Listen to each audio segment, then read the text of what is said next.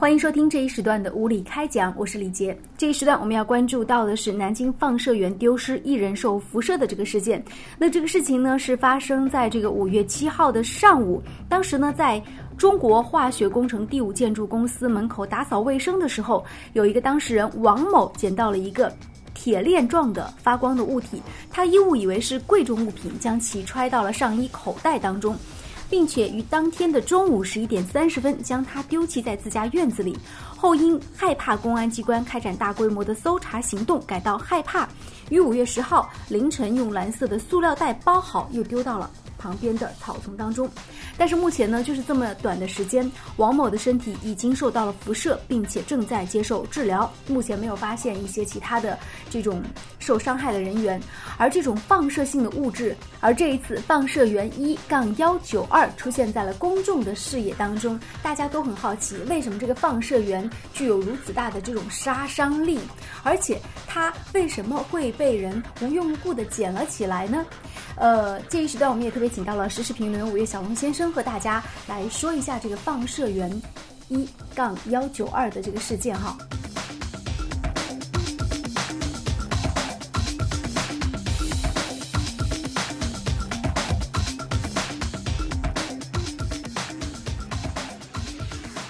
首先，你给我们分析一下什么叫做放射源？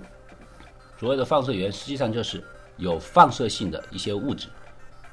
放射性本质上来讲是某种物质，它是处于一个不稳定状态，它内部组成的原子和电子不停的处于衰变状态，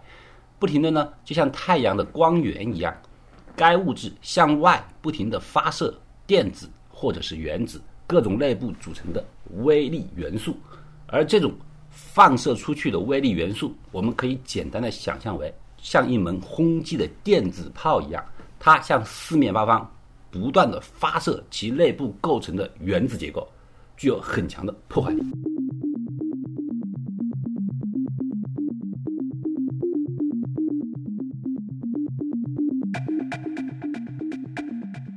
嗯，其实说到这个放射源的事故呢，其实无独有偶，在这个两年以前，曾经有一个中国的导演，他的名字叫闵慧，曾经拍摄过一部电影。这部电影的名字是根据真实事件改编的，它呢叫做讲述了宋学文的经历。那宋学文自己是一个化工厂的一个职工，他呢当时是在地上捡到了一根带有辐射性的金属小链，一样也是金属小链，从而他就在几个小时的时间当中啊。就恶化了病情，并且失去了自己的双腿和左前臂，呃，就是这样的一个事件。在这个事件当中，和我们今天看到的这个王先生捡到这个放射源的事件当中，都出现了一个词，是金属小链。那我们想问一下，这个放射源为什么是在一个金属小链当中的？这个金属小链，它为什么又会让人以为它是一个贵重物品呢？所以我们要说一下，就是说它放射源，我们刚刚谈到了。是一个不断衰变的物质，嗯，而该物质实际上它的组成的质量是非常小的，嗯，就像这一次的我们遗失掉的一杠幺九二这个放射源，它本身的大小只有一个黄豆大小，但这个黄豆大小呢，它能够向四面八方放射很强力的电子束，而我们刚刚看到了这一个被遗弃的放射源，它本身的作用是某南京的公司用于。工业验伤使用的，什么叫工业验伤呢？也就是说，我们利用放射源的放射这个特性，将放射光束向需要验伤的位置进行照射。如果它有裂缝或者孔隙的话，那么这个放射光束很容易就穿透过去了。而如果它是一个完整的话，那么这个穿透是需要时间的。我们刚才说了，它是电子炮，它这个电子束打进去以后。这个物质内部的原子和电子对它有一定的阻碍作用，不能够一瞬间穿透，所以利用这种方式可以查找工业元素是否有裂缝。那么既然是这个作用的话，我们这个放射源就需要有一定的指向性。嗯，我们刚才谈到了放射源天生是向四面八方，像太阳一样到处放射的。而我现在工业验伤，我只要向前向某个方向进行放射，所以像这样的放射源在使用的情况下，都会放在一个固定的一个器械里面，也就是我们刚才谈到的闪闪发光的小链子。我们曾经看过一部科幻片，叫做《超人》，叫《超人》里面来自于克星的神秘英雄，什么都不怕，但是就是怕克星陨石的放射性。可是这个里面也有说到，任何放射性元素它都不能够穿过铅这个物质。哎，我们也知道，因为构成铅的物质，它内部的原子结构非常的稳定，而且很密，外部的电子束穿越不了。嗯，所以说我们要使用放射源用来探伤的情况下，就好比我们要用各种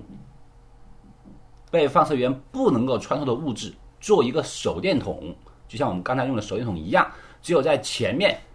灯泡的方向留一个口子，让放射源向这个方向放射，有指向性，而其他地方要保证是不能够泄露的。嗯我们现在是知道这个王先生啊，还包括我刚刚讲到这个电影当中的这个宋学文，他们都是有这样的情况，就是有可能会肢体残疾，而且宋学文已经是四肢都已经残疾了，只有一只手是好的。所以这个放射源对人体到底有什么样的危害呢？我觉得也是需要来普及一下的一个知识。这个放射源，如果说你捅在自己口袋里面的话，呃，它为什么会有这么大的这种杀伤力？刚刚听到你分享的那一个电影故事的话，真是感到非常的怎么说呢？感到非常的震惊。没有想到今天的故事在以前的电影影片里面已经描述过了，但是这么多年过来以后，仍然还是发生了这样安全事故，真的让人非常遗憾。关于放射源对于人体的损伤的话，我们可以还是回到我们刚刚原先介绍的内容，就是放射源本身的功能。它就是说，不停衰变的物质，它向四面八方以电子炮的形式，将内部的构成元素各种元素向外进行放射。这种元素你可以想象，它是非常微小的颗粒，原子或者是更小的颗粒，非常小的颗粒。这种小的颗粒是可以很轻易的穿透人体、钢铁或者任何物质。我们每一个人的人体是由细胞组成的，细胞再往里面走的话，是很小很小的各种元素组成的。每一个人都是一个微观世界组成的宏观世界。我们人体细胞是经受不起像这样强烈的电子束的轰击的。知道我们整个核武器也是原子弹的制造过程，最开始就是用像这样的类似的放射源。定向的中子进行轰击，然后造成不停的中子坍塌连锁反应，最后引起了原子弹的爆炸。所以这个也可以解释为什么在日本这个长与广岛这两个地方，就是原子弹轰炸过之后，当地很多人就出现了截肢，是的，是的，包括他们生了一些这个就是可能没有手脚的孩子，就是影响孕妇的这种生产。原子弹同样的原子弹的爆炸改变了人体的这种。对，原子弹的爆炸可怕的并不是它的爆炸当量。我们知道，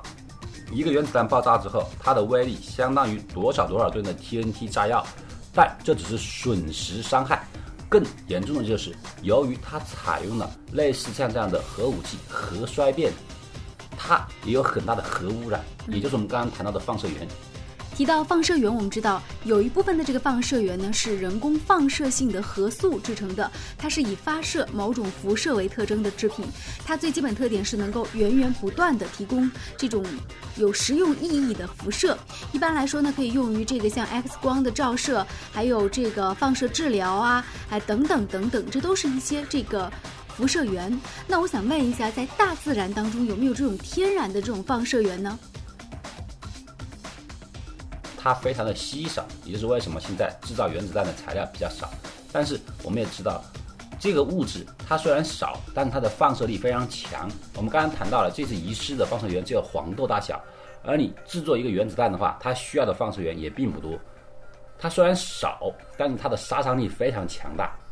那如果在大自然当中都有那么普通的像这种挖矿的人，是不是就会面临这样的危险？这个是肯定的，放射源、放射物质。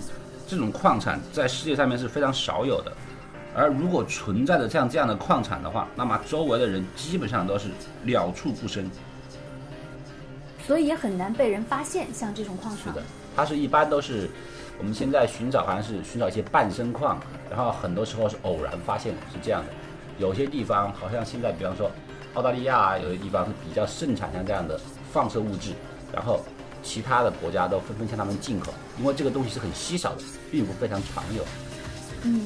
那么这个是不是也是对人类是一个警惕？因为像这样的放射性的物质，它确实给人类的这种科技的进步带来很大的推动作用。它的推动又表现在哪些方面呢？除了你刚刚说到原子弹，包括现在的这种氢弹等等，是不是还有这种各种各样的这种？其实任何任何物质，我们只要了解它的特性的话，你就可以怎样去使用它。放射核电站也是就是向前很快的放射颗粒。所以说，核电站也是类似的这种不是一样，因为它也是破坏都是核衰变嘛，他们都是用的衰变。哎，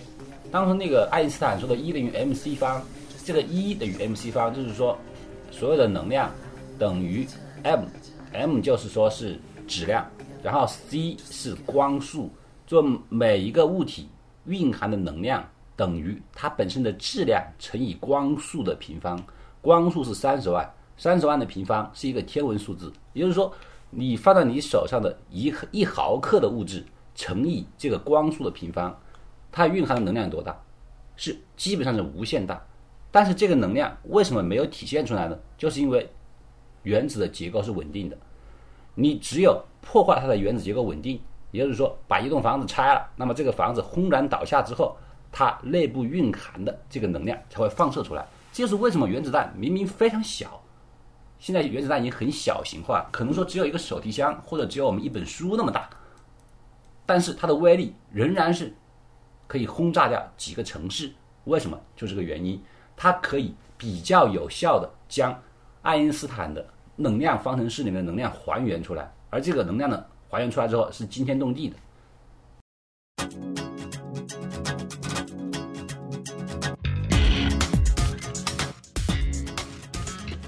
就这个事件，我们现在主要要讨论的是什么？就是关于放射源的管理。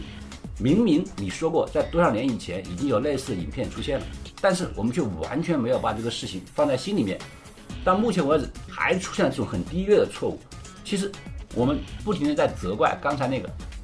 捡走放射源的工作人员，但是你有没有发现，他只是捡走？那么这么重要的放射源，这么危险的放射源，怎么会丢在路边呢？不小心。我们前面前两天已经说过了，就是说仪式的时候是谈到该公司专门用来验伤的三个工作人员，他操作上面出现了问题，他们没有及时的把使用过的放射源归类，然后放到保护箱里面，导致了这个问题。现在就是说放射源没有至于国家或者很专业人员的管理，现在是给予很多公司下面拥有这么危险的物质，在出现了这么。专业的人员，那么使得把一个非常大的危险物品暴露在我们普通的老百姓，然后普通的老百姓又以为它是一个普通的金项链，对，就捡走了。所以说，他完全是一个受害人，而不能够责怪他。辐射专业技术人员能够把放射源监控到两公里以内，这说明了什么？说明了这个放射源是在放射辐射，不然你怎么监测出来呢？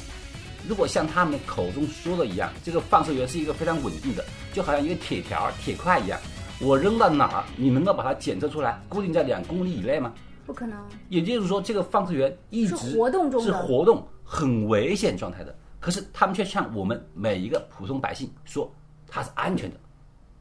那么直到今天，哦，被捡的人现在说到医院去了，受到了辐射。一个安全的东西怎么可能损害到普通大众呢？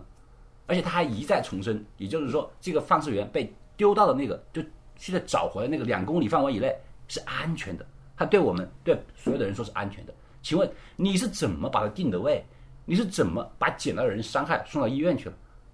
一个一个如此安全的东西，怎么做了那么可怕的事情？